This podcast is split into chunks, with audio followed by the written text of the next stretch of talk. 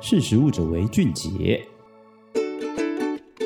大家好，欢迎收听《识食物者为俊杰》，我是十月。今天想要来跟大家聊聊说喜欢吃的东西。不知道大家在碰到跟朋友喜欢吃同样一道菜，或者是说在久久回家一次吃到妈妈煮的那道菜的味道的时候，会觉得有一股熟悉的感觉，或者是会特别偏好某一些菜色或者是口味。比如说有人喜欢吃辣，有人喜欢吃苦。那再具体一点，可能有人喜欢。苦瓜的味道，有人非常讨厌苦瓜的味道，像这种喜不喜欢都是非常两极的。但所谓的这个喜欢呢、其实我们过往都会觉得说，可能跟饮食文化，或者是你小时候从小接触过的你个人的饮食文化，就是比如说家里给你吃什么东西，然后可能某一些味道对你来说是有别的。含义在的，也许是在一趟旅程之中，或者是你家乡的味道，这些东西其实都跟我们个人的饮食文化有关。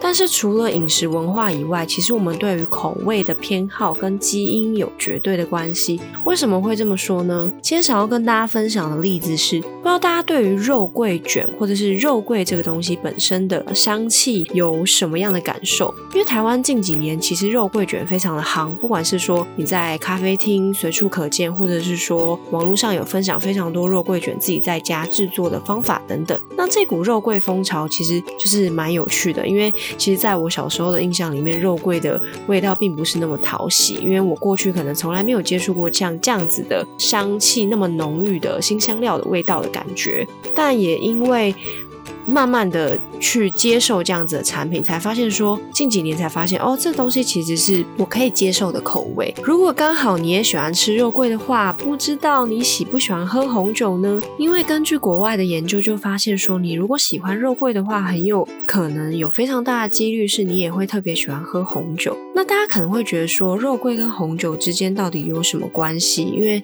基本上来说就是八竿子打不着的两个不同的食物。其实这东西还是要回到我们刚刚前面提到说，食物偏好其实跟基因有很大的关系。除了我们常听到说文化背景啊，或者是你身边环境的地产物种，或者是为了营养诉求等等。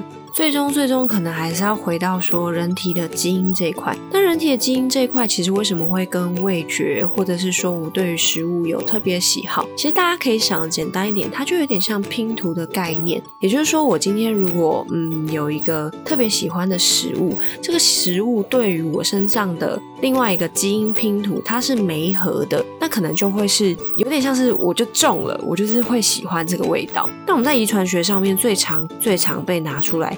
探讨的一有一个基因段，它的编号叫做 TAS 二 R 三八，非常长的一个基因的编号名称。简单来说，它也是一个苦味的受气。那它会针对于比如说酒精饮品或者辛辣食物，以及额外添加的油脂，或者是十字花科蔬菜里面的。苦味有感受，也就是说，苦味的感受器，你可以想成说，身体有非常多种不同的苦味的感受器。那这些非常多不同的苦味感受器，它其实对应不同的食物里面的某一种特殊物质。所以这样听下来会觉得说，人体非常奥妙。那我们刚刚拉回来聊说，前面提到的说肉桂，通常你会喜欢肉桂，就会喜欢红酒这件事情，其实研究最新发现，为什么会有这样子的特性呢？主要是发现说。会喜欢肉桂的人跟会喜欢红酒的人，他们都特别喜欢一种物质，叫做肉桂醛。那肉桂醛其实也就是我们一般大家闻到肉桂的那个味道。但可以这样想说，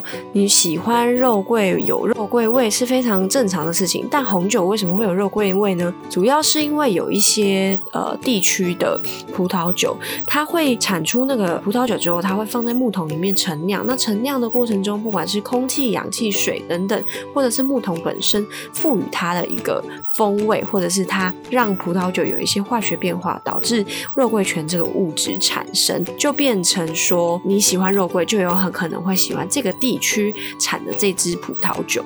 它并不是说绝对的，而是因为其实大家也可以了解到说，全世界葡萄酒有非常多产地嘛，那每一只产地每一种口味也都非常的见仁见智。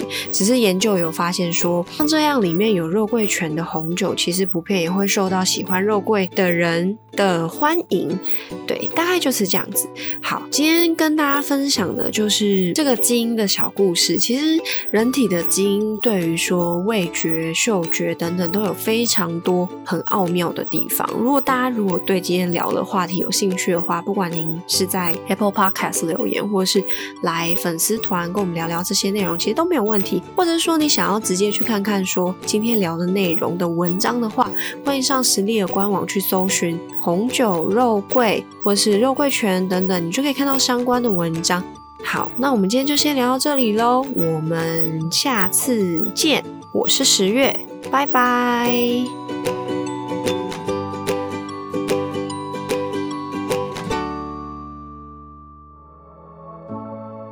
识食物者为俊杰。